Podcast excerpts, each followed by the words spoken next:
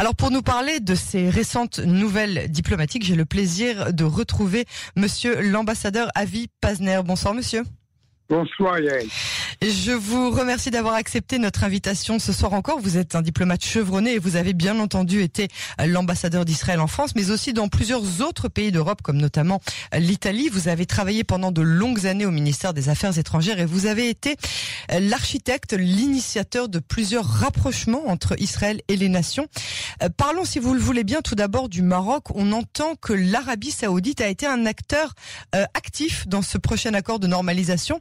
À quel point un pays avec lequel nous n'avons pas encore de relations officielles a pu influencer autant les deux parties Vous avez raison, Yael. L'Arabie saoudite a eu beaucoup d'influence, non seulement dans l'établissement de nos relations avec le Maroc, mais avec tous les autres pays avec lesquels euh, nous avons maintenant des relations diplomatiques, les pays arabes, j'entends, euh, comme les Émirats, comme le Bahreïn, le Soudan.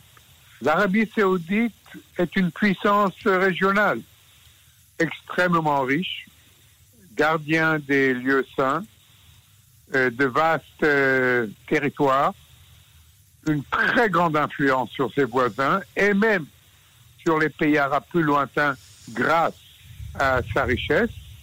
Et il faut bien le dire, euh, l'Arabie saoudite a non seulement aidé à l'établissement de ces relations, mais les a aussi loués, pas officiellement, mais dans ces médias qui sont contrôlés par le gouvernement, eh bien, ils ont applaudi ces développements et spécialement maintenant ce nouveau développement avec le Maroc.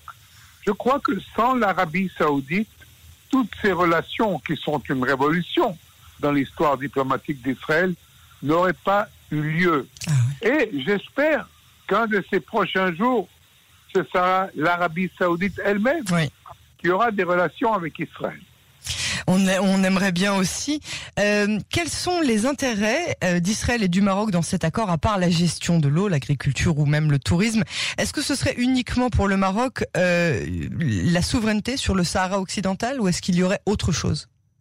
Écoutez, pour le Maroc, c'est extrêmement important. cette question de souveraineté sur le Sahara occidental est la, la, question la première qui figure au jour politique euh, du Maroc. C'est extrêmement important pour, comme disons, pour nous, par exemple, nos relations avec les Palestiniens. Euh, alors, pour les Marocains, c'est extrêmement important. Et de toute, de toute façon, il y avait des relations mhm. informelles avec le Maroc. Beaucoup d'Israéliens ont visité le Maroc. Il y avait d'autres échanges. Maintenant, ça sera officialisé et je crois que du point de vue économique, touristique, c'est un bienfait pour les deux pays et du point de vue politique aussi, diplomatique, c'est un bienfait pour les deux pays. Dans quel sens, euh, sur le point de vue politique ou diplomatique? Eh bien, écoutez, euh, pour le Maroc, le fait que les États-Unis, la puissance mondiale numéro un, a reconnu leur souveraineté euh, sur le Sahara occidental, c'est un enjeu majeur et c'est un bénéfice majeur pour leur diplomatie.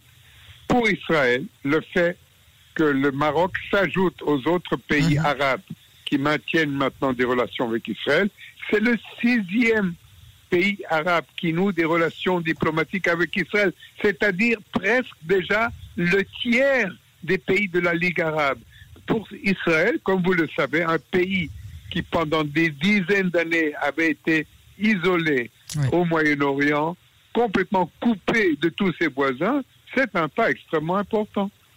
Absolument. Passons maintenant, si vous le voulez bien, au Bhoutan.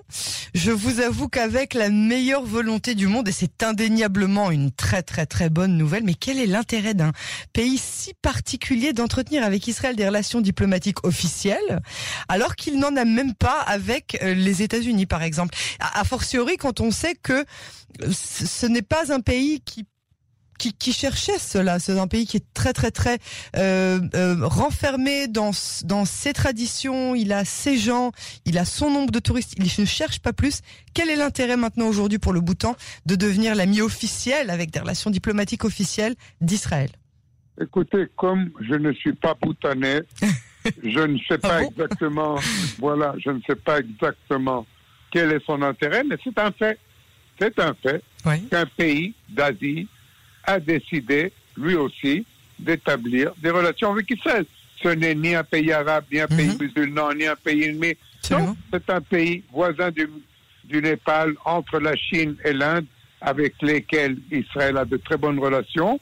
Et je me suis dit que euh, le Bhoutan, en voyant tous ses voisins avoir de bonnes relations avec Israël, s'est dit pourquoi pas nous? Pourquoi pas nous? Pourquoi pas nous? Nous aussi, on veut avoir des relations avec Israël. Donc, euh, je crois qu'il y a aussi l'effet domino, c'est-à-dire, euh, Oui. c'est pas seulement le Bhoutan. Beaucoup, vous avez, vous, vous avez mentionné l'Indonésie, Mm. par exemple. Ces pays voient le développement des relations diplomatiques d'Israël. Ils se disent pourquoi nous resterions-nous en arrière alors que tout le monde entier tend la main à Israël? Et Eux aussi veulent faire la même chose. Voilà, c'est un momentum absolument positif pour l'État d'Israël. Ça m'a rappelé un petit peu la période où à l'ONU on avait euh, la Micronésie qui nous soutenait toujours euh, avec beaucoup de ferveur et beaucoup de gentillesse et ça m'a fait un petit peu penser à ça. J'ai trouvé ça euh, très très touchant comme comme geste de la part d'un pays comme le Bhoutan, Absolument. dont je suis certaine que personne n'avait entendu parler. Enfin, très peu de gens avaient entendu Enfin, parler, euh, à part les gens qui sont allés s'y promener. Et ils sont rares. Ils sont euh, rares, voilà. ils sont rares. Ouais. Ouais, parce qu'ils n'encouragent pas le tourisme. Oui, oui, ils le Au limitent. contraire, voilà. ça. Contrairement au Népal, leurs voisins, c'est leurs voisins immédiats qui, eux, oui, encouragent le tourisme, ce qui est très important pour l'économie du Népal. Le Bhoutan, non, il a d'autres euh, d'autres intérêts comme la préservation de l'écologie, Mhm. la faune, la flore. C'est très très c'est c'est le bouddhisme, quoi. Le C'est bouddhisme, l'esprit, l'essence du bouddhisme. Mais eux sont arrivés à cette conclusion en voyant que le monde entier tend la main à Israël. Ils se sont dit pourquoi pas nous? Absolument. Monsieur l'ambassadeur, je vous remercie euh, de cet entretien et j'espère que nous reparlerons très bientôt peut-être euh, Avec- de l'Indonésie et de l'Arabie Saoudite. Avec plaisir. Ce sera d'autant plus intéressant. Merci, Merci et à très bientôt.